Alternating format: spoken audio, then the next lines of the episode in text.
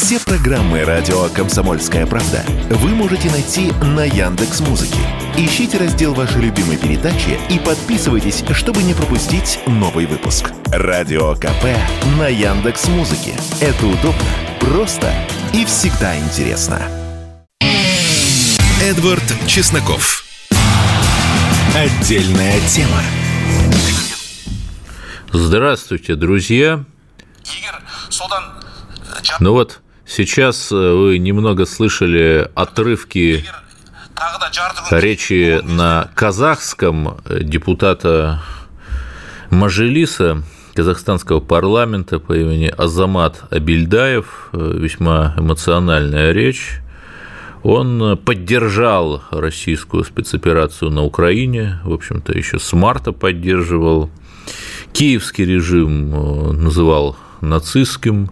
Собственно, если вы почитаете старенькие публикации западных СМИ до 22 года, то там таких публикаций довольно много. Они не, не на первых полосах, естественно, но они есть. Честные журналисты там еще остались. И что же сделали с Заматом Абильдаевым? Его после очередного такого высказывания взяли и исключили из партии. Но партия там это не правящая, я даже не буду говорить, как она называется, потому что я сомневаюсь, что там э, партии чем-то сильно отличаются друг от друга, и его уже из парламента тоже хотят исключить. Вот такие дела.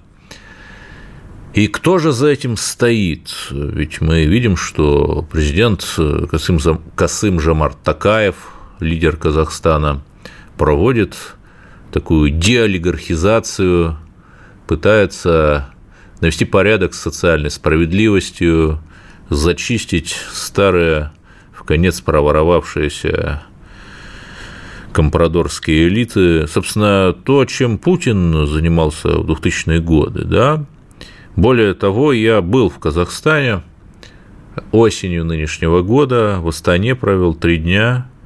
Я вам скажу, что там абсолютно нет какого-то бытового национализма. Там мирно живут люди такого этнического национализма украинского толка. И там действительно есть языковые патрули, но они активны в основном в сети – знаете, выкладывают видео, там подходит какой-нибудь бугай к бабушке, говорящей только по-русски, и там начинают ее всячески унижать, оскорблять. Ну, понятно, они же как бы храбры и сильны только со старухами сражаясь. Вот я спрашивал там у казахов, и они говорили, вот попался бы мне этот языковой патруль, мне, то есть ему, казаху, я бы ему показал. Да. И при этом очевидно, что всю эту историю провоцируют и всячески разжигают с Запада. Если вы вспомните, там, где вот эти назарбаевские элиты хранят свои активы, ну, это же очевидно. И что тут можно сказать? Это все напоминает Украину образца, ну, может быть, там 2010 какого-нибудь года, когда после первого Майдана тире январских выступлений в Казахстане вроде бы затишье, но вот эти силы, в общем-то, никуда не делись. И я даже не про коллективный фонд Сороса, там понятно, что все куда сложнее. Вот я, мне там подарили журнал, который издает МИД э, Казахстана про международную политику. Так на первой же странице написано, что соиздатель – один из немецких фондов. Видимо, там люди, которые издают этот журнал, в том числе с казахстанской стороны, получают деньги, в том числе от немецкого фонда. У меня простой вопрос, а вот этот журнал и та внешняя политика, которую, в общем, реализуют те же люди, которые издают этот журнал при МИДе, учитывая немецкий фонд финансирующий, она вот куда будет направлена? Будет ли она комплементарна России или нет? Ну, в общем, ответ, мне кажется, очевиден. И мы попытались пригласить э, депутата, отважного депутата Азамата Абельдаева, но вот он э, не смог прийти к нам на скайпе на эфир. я его понимаю, я его понимаю прекрасно, потому что когда гонением, причем, опять же, непонятно со стороны кого, мы не видим чтобы там верховная власть в лице того же Такаева какую-то особую русофобию проявляла. А, непонятно вообще, кто организует. Нету даже какого-то коллективного макея министра вот этот вот покойный, то есть даже непонятно, какая-то сетка незримая, люди-невидимки там окопались,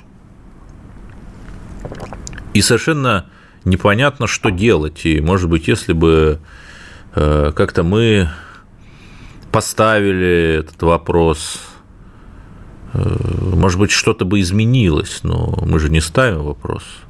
Есть там Ермек Тайчебеков, э, который выступал против казахстанского такого национализма украинского толка. Ну, вот он в тюрьме сидит. Понимаете? И самое это печальное, что я не вижу, что у нас была какая-то долговременная стратегия или, хоть какая-то стратегия. Да, у нас есть там какие-то экономические интеграционные проекты, Евразийский экономический союз, но там совершенно отсутствуют гуманитарные измерения. То есть тот же Евросоюз, когда куда-то приходит или когда куда-то уже пришел, он жесточайше работает сразу там по нескольким сотням треков, начиная от наклеек на мусорных баках для раздельного сбора мусора, таких красивых дизайнерских наклеек из серии «Вот это чудо техники вы получили благодаря великому, прекрасному, либерально-толерантному Евросоюзу», и заканчивая даже там отлучением от фондов.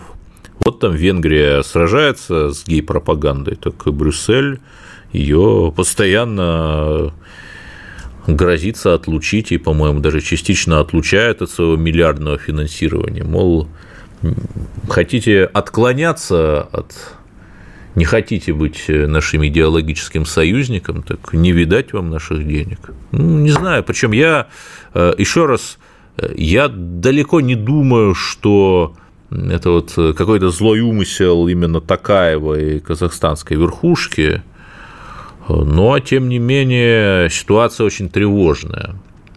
В Белоруссии 2019 года э, такие же, в общем, э, неприятные истории витали.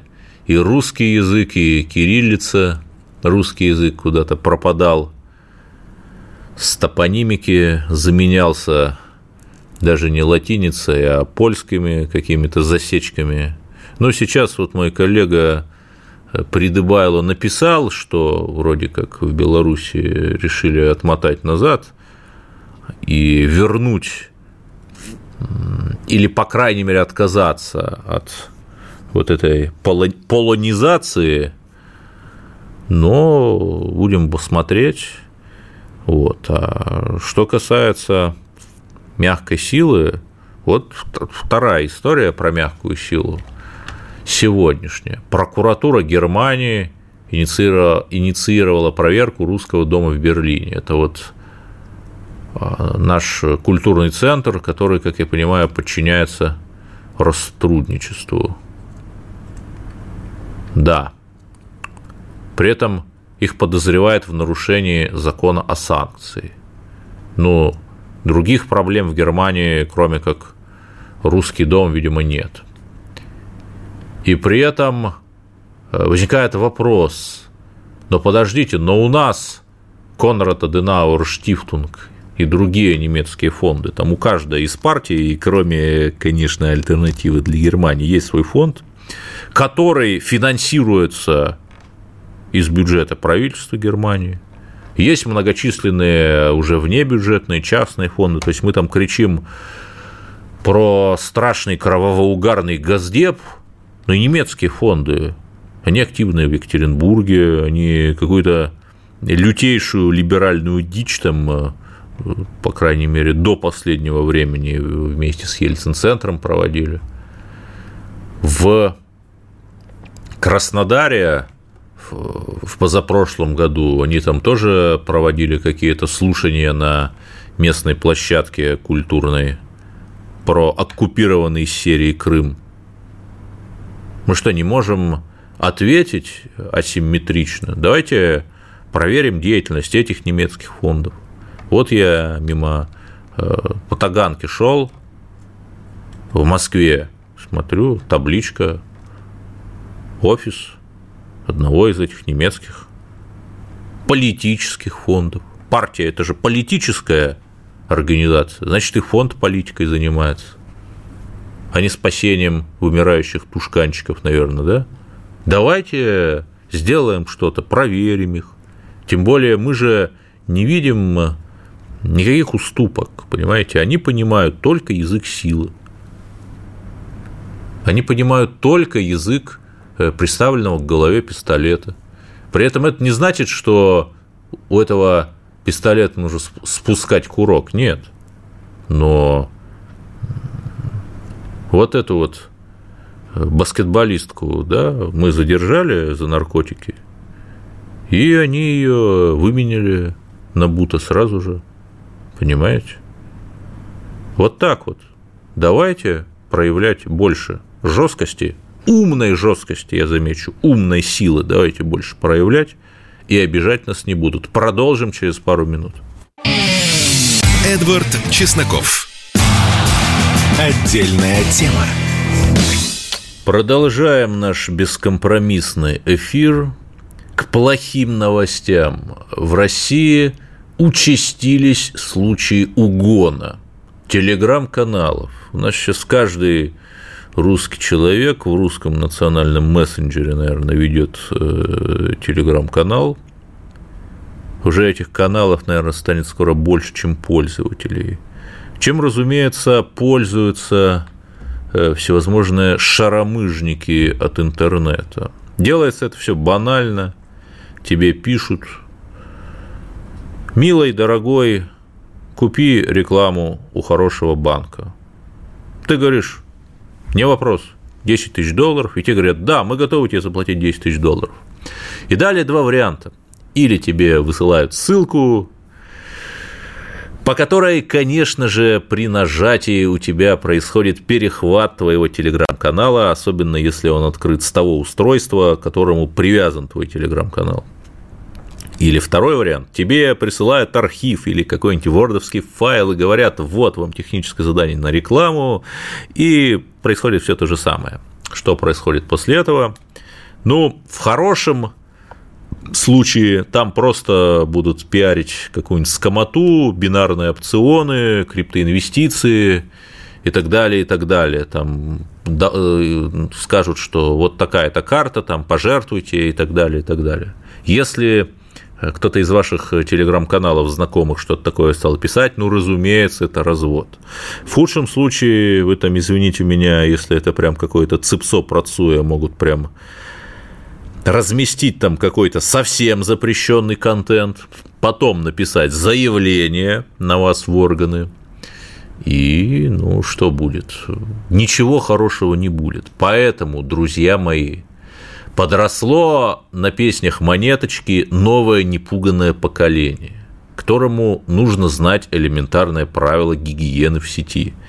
Если кто-то незнакомый высылает вам какую-то ссылку или какой-то файл, 10 раз подумайте, прежде чем открыть. И даже если кто-то знакомый высылает вам какую-то ссылку или какой-то файл, особенно если он пишет в неочевидное время, присылают файлы, которых, о которых вы не договаривались. Ну, друзья мои, включайте мозг. Если вы не хотите потерять свой Телеграм, свои деньги, ведь можно и э, точно так же взломать и интернет-банк, да, Думайте, друзья мои, думайте, не нажимайте на подозрительные ссылки. Если к вам обращаются с рекламой, с предложением рекламы, скажите, дорогой представитель банка, почему-то вот эти вот э, мошенники желтый банк любят очень, я не знаю почему, может это хитрая акция противников этого банка, прям очень глубоко, очень тонко.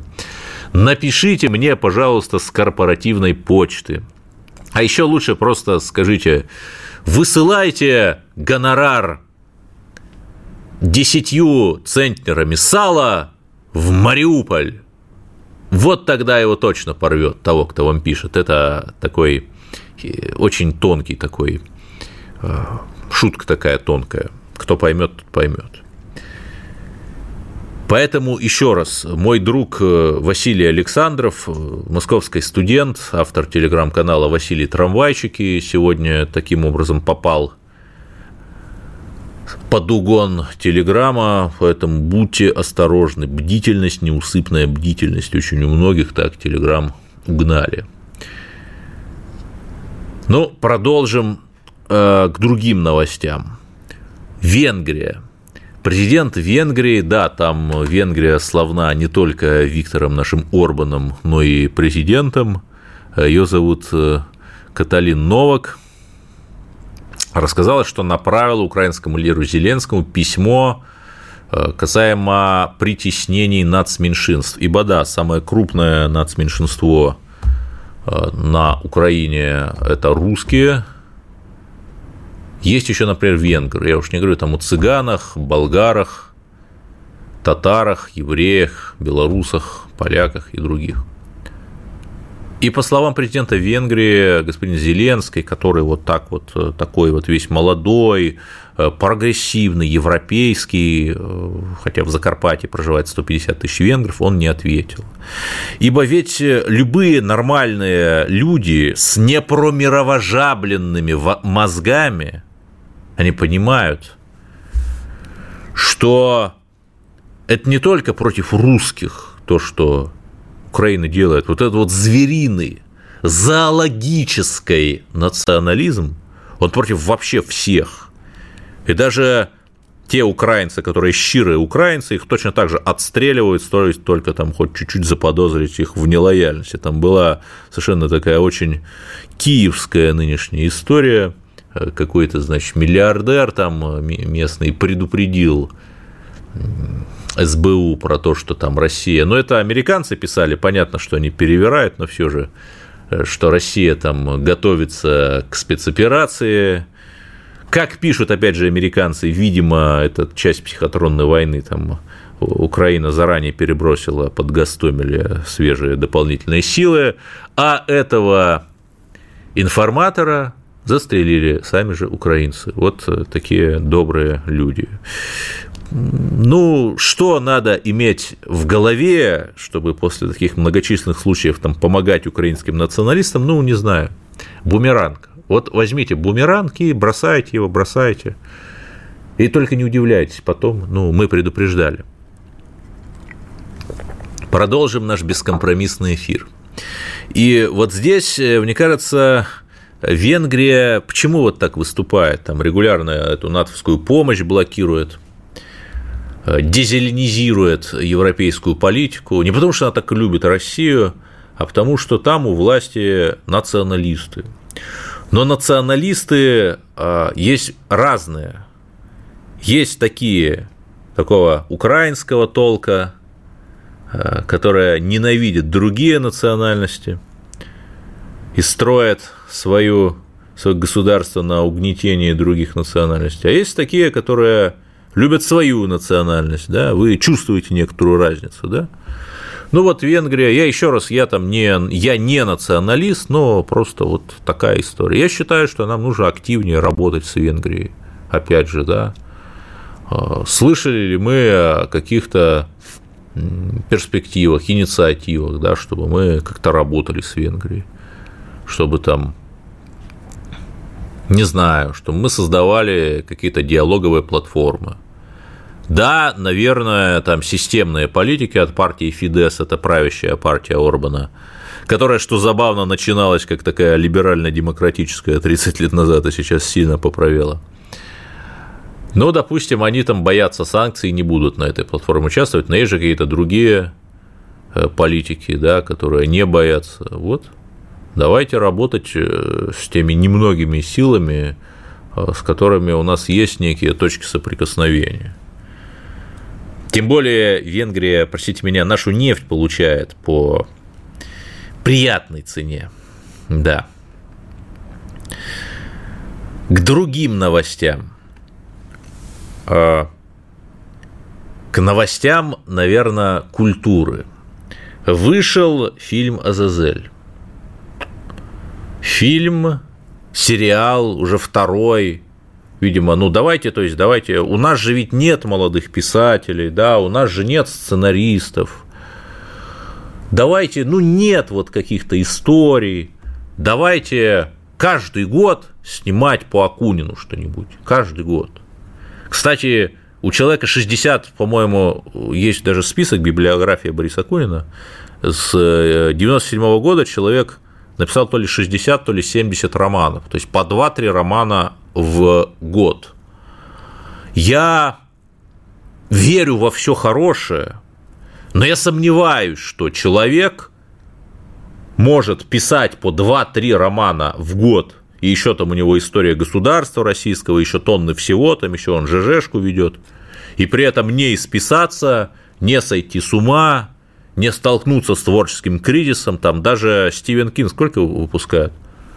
Э, Стивен Кинг или Дэн Симмонс такие хорошие авторы по, по роману в год, да, поправьте меня, если я ошибаюсь. То есть я как бы плавно намекаю, что я не удивлюсь, если э, вот этот господин пользуется услугами литрабов. Да.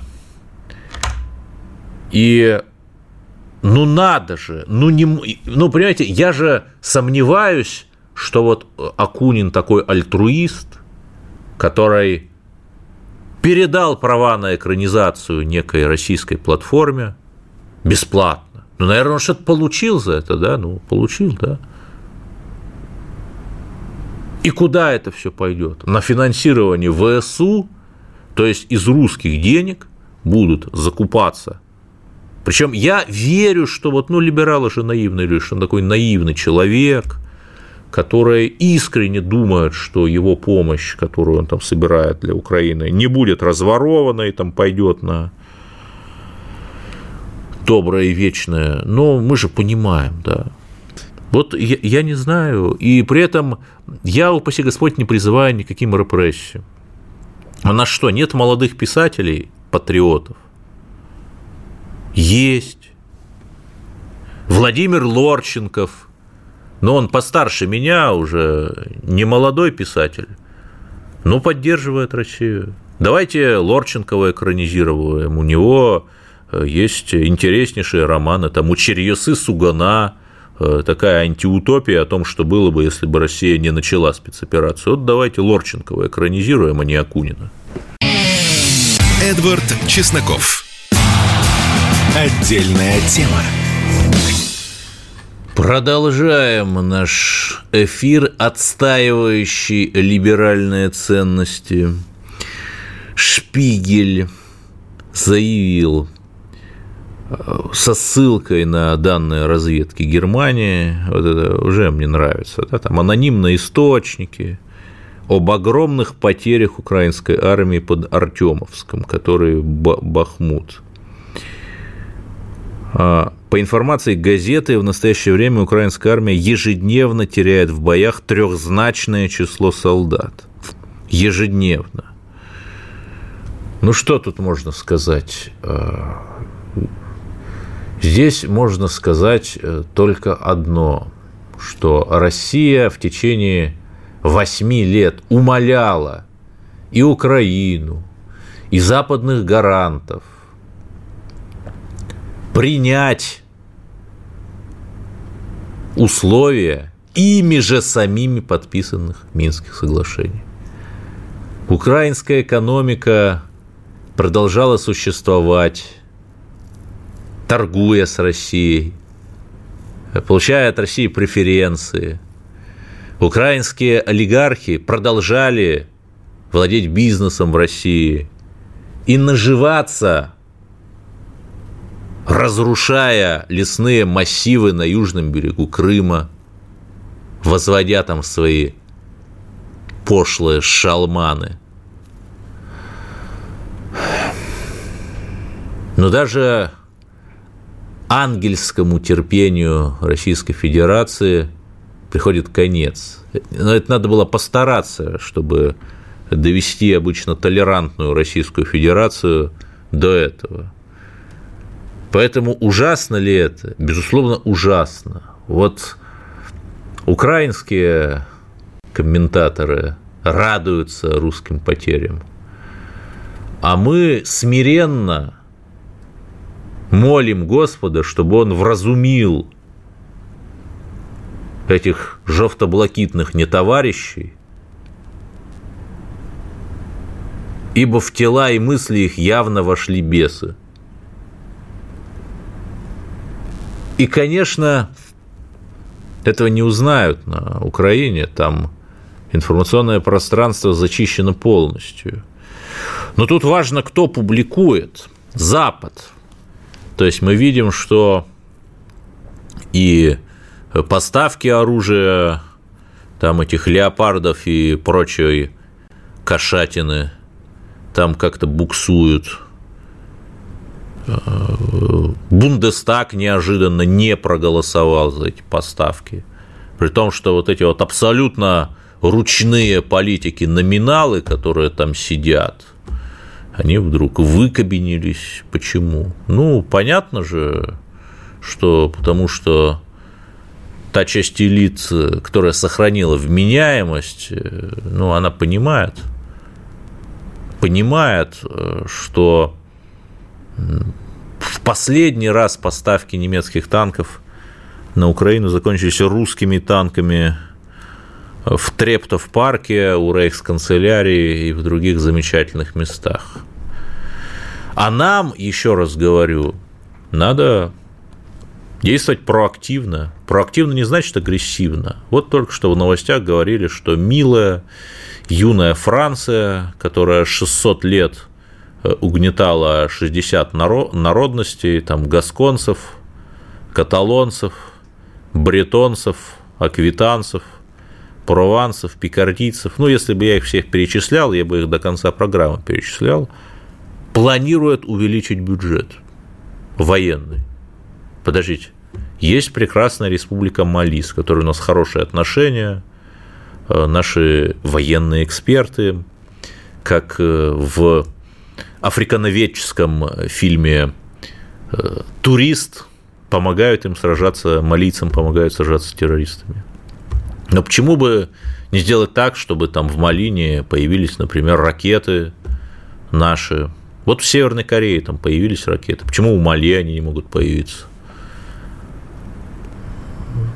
Ведь, да, вы скажете, ну это агрессивный шаг, да, но подождите, но ракеты же никуда не будут там стрелять ни по Франции, ни по Италии, которая находится в двух с половиной тысячах километрах от Мали, и при этом отправляют допомогу на Украину.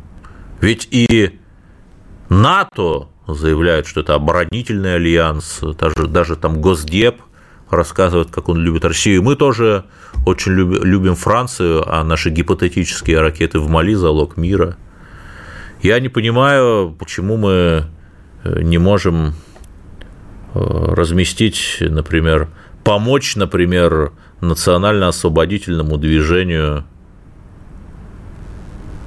Корсики. Корсика – это французский остров, прекрасное место в Средиземном море.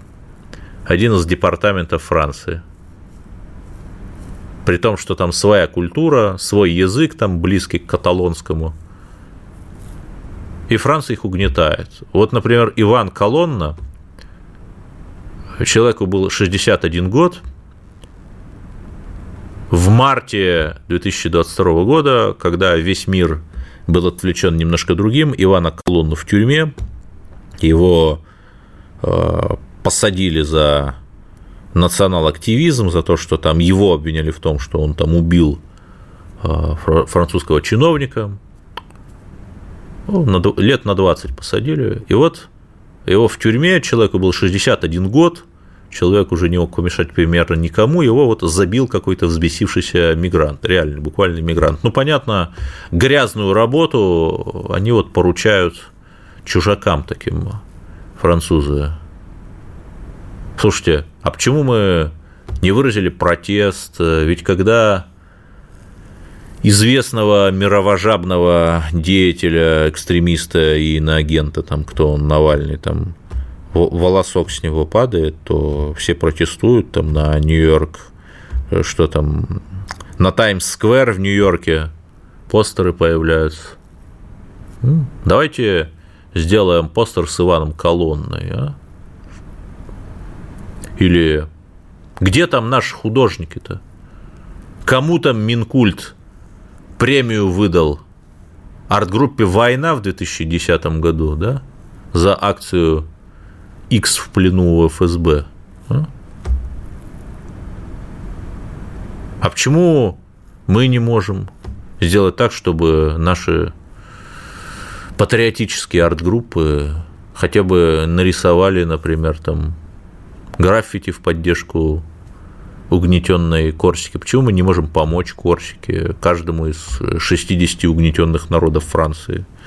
Я не знаю, у меня нет ответа на этот вопрос. Единственный вариант, потому что мы в силу того, что э, у нас э, весь институт США и Канады, я дипломатично скажу, в советское время, там, в 70-е, был на корню просто скуплен этой самой США и Канадой, ну, это давно было, я, так, я дипломатично говорю, ну, у нас вот со страноведением и с анализом того вообще, что происходит э, в странах наших потенциальных противников, все плохо.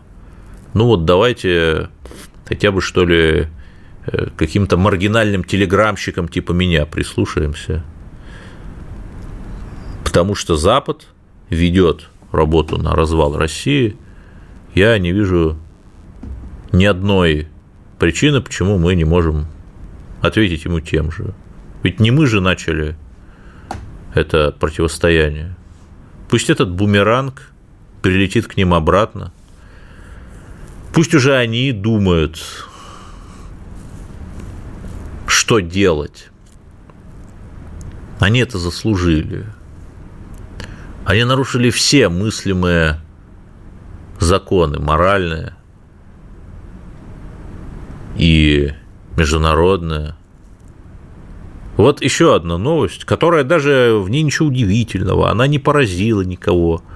Джордж Сорос за 4 года, это только за 4 года, потратил 131 миллион долларов на работу с 54 топовыми журналистами США и англосферы.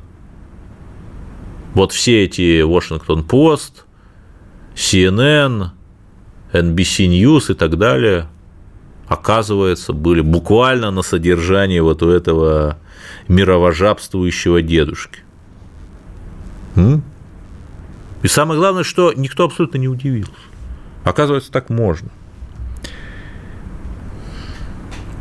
Оказывается, эти свободные СМИ, которые вот нас все время обвиняют во всех мыслимых грехах, они в буквальном смысле дирижировались и дергались за ниточки э, таким вот карикатурным рептилоидом. Но главный враг свободы, там, ватник, fake-newser, такие, такого слова, наверное, нет, но вы поняли, это ты. Что тут можно сказать? Я не призываю, упаси Господь, там нас э, и наших э, игроков э, покупать журналистов там западных, нет. Я призываю просто задуматься над этим и ужаснуться глубине падения, которую некогда свобод... который достиг некогда свободный мир. Давайте продолжим через пару минут. Эдвард Чесноков. Отдельная тема. Да. Ну вот здесь процитировали Юлия, Юрия Подоляку, блогера, э, как нам говорят, хорошего украинского националиста. который сказал, что никаких русских нет. Да, он там сказал чуть иначе, что как бы там нужно русским отказаться там от э, национального мифа и так далее, и так далее, да, но впечатление происходит, производится такое. При этом, если изучить биографию Подоляки, которой нет в, какой-то, в каком-то удобоваримом виде, что тоже очень странно, да, то есть, ну, откуда человек там, да, где он, что он. А, в школьном возрасте а, под влиянием учителя вступил в кружок юных националистов. Это вот на сайте, знаете, на сайте 24 СМИ биографии звезд. Вот я, я просто зачитываю, да. А, затем журфак Сумского государственного университета, участвовал в первом Майдане 2004-го, не, не написано, правда, на какой стороне, но, учитывая э, кружок юных националистов, можно догадаться. Нет никаких данных, что он служил в армии, участвовал в каком-либо военном конфликте, э, что он имеет там хоть какое-то военное образование, хоть какое-то отношение к армии, ну, поправьте меня, если я ошибаюсь, ну вот человек рассуждает э, о военных событиях, там рисует стрелочки на карте, и это мне, конечно, нравится, я аплодирую, ведь он дает людям то, что люди хотят. У нас э, и на агентка монеточка там супер популярна была, и вот этого человека регулярно там по Первому каналу показывают. Я надеюсь, что хотя бы бесплатно, а не за деньги, как Майкла Бома, Ковтуна и других э, неваляшек. И можете вы, например, представить, чтобы во Франции, я снова про Францию скажу,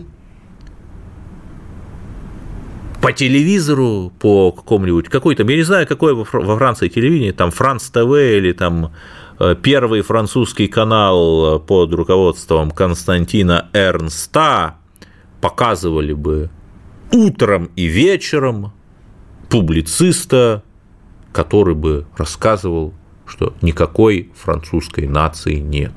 И что Франция должна забыть про этот вот националистический миф и так далее, и так далее. Причем я сейчас не говорю, хорошо это или плохо, да, а такая постановка вопроса. М? М? Не можете себе представить? Не можете, а у нас вот... Э, у нас вот, и это, наверное, я переход от э, темной стороны к светлой стороне, и это, наверное, хорошо. Россия самая свободная страна на Земле, я сейчас абсолютно без шуток говорю, то есть за то, что других там даже в какой-то относительно вегетарианской стране, там, типа, я не знаю, Ирландии какой-нибудь уже давно законцелили, подвергли культуре отмены, у нас вот нормально, нормально. Ну, это, в общем, плата за то, что мы можем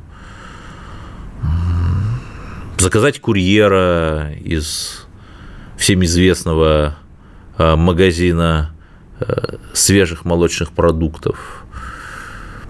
Свобода – это неотъемлемая часть развития экономики, особенно на низовых уровнях. Ну вот я вот так вот амбивалентно поэтому скажу. Далее э, президентша Грузии Соломе Зурабишвили выступила против восстановления авиасообщения с Россией. При этом я вообще не знаю, э, в Грузии же, в России же живут, наверное, сотни тысяч грузин, особенно на юге – которые, наверное, хотели бы... То есть такого, чтобы выступить против восстановления авиасообщения, я вообще не слышал. Ну вот реально не слышал. Но если вспомнить на минутку, что мадам Зурабишвили, она буквальная французская, ну не скажу шпионка, там а агент влияния, да. То есть вы можете представить, что вы там в какой-то крупной стране чтобы в какой-то крупной стране там президент был другим гражданином другого государства, да? Не можете себе представить? Ну, в Африке такое бывает, там, в республике Малави, а, например,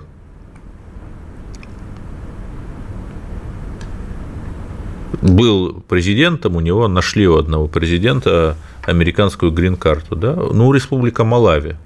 Но Грузия – это не республика Малави. Вот Саламе Зурабишвили, гражданка Франции, работала в МИД Франции – получила гражданство Грузии, когда ей было 52 года, за 14 лет до избрания. Подождите. То есть человек, то есть страну возглавляет человек. Вы вообще понимаете, что чтобы работать там в МИДе Франции, чтобы работать в посольствах Франции в США там, или в Чаде, или представителем Франции в Совете Безопасности ООН, ну, как минимум, нужно хотя бы неформально, негласно проходить проверки по имени, как называется, секурите женераль, ну, спецслужб, в общем, да? Досье есть, компромат есть, на всех есть. И можете вы себе представить, чтобы человек такого уровня сделал бы, бы что-то против Европы. Родилась, кстати, в Париже Соломе Зурабишвили. Не выступал бы против России, не был бы реальным, буквальным агентом влияния Франции в погонах. Вот. Ну, не знаю. И, наверное, можно что-то сказать, там, я не знаю, жалко Грузию, там не очень понятно, кто вообще эту госпожу Зурабишвили вышел, выбрал, да. Ну, что тут можно сказать?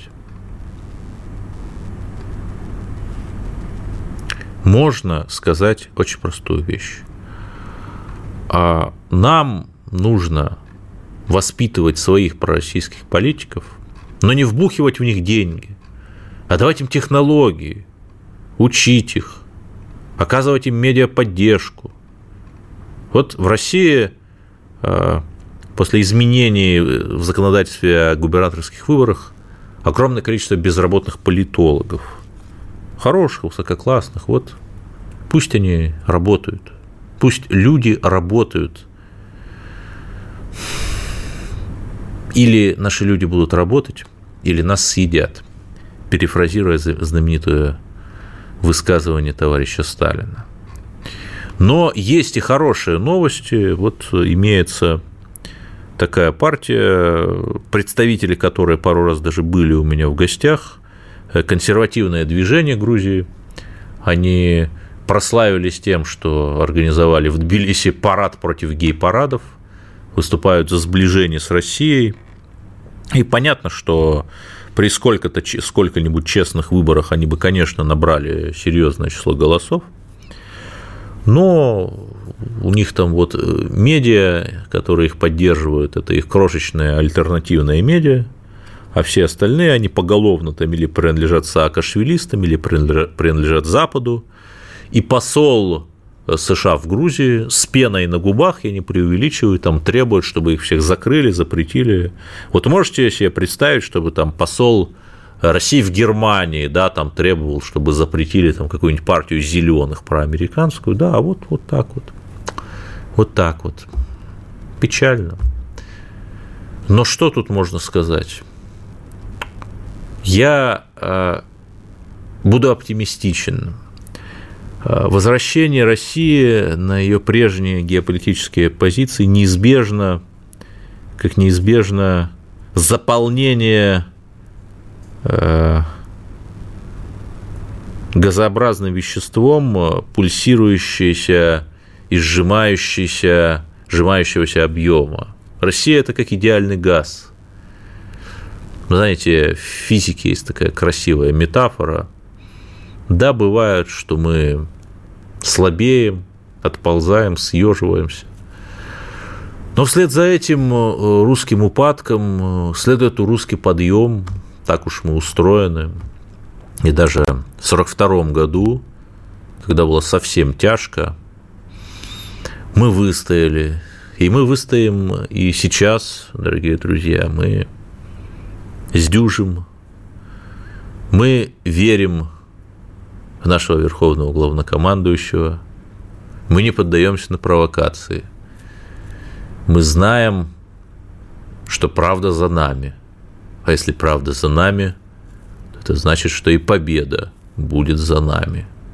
и вот эти все постоянные истерики Запада, призывы к новым санкциям, они как раз и вызваны тем, э, что Запад не может нас победить открыто, честно и занимается такой подковерной, гаденькой возней.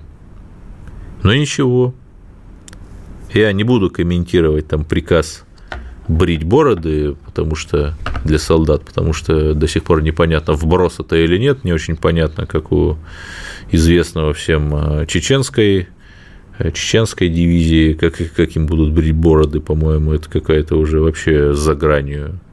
Поэтому давайте действительно поможем нашим солдатам, а не будем там им бороду, бороду бритием заниматься.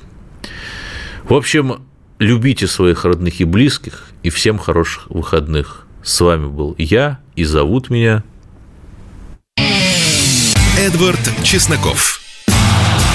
Отдельная тема.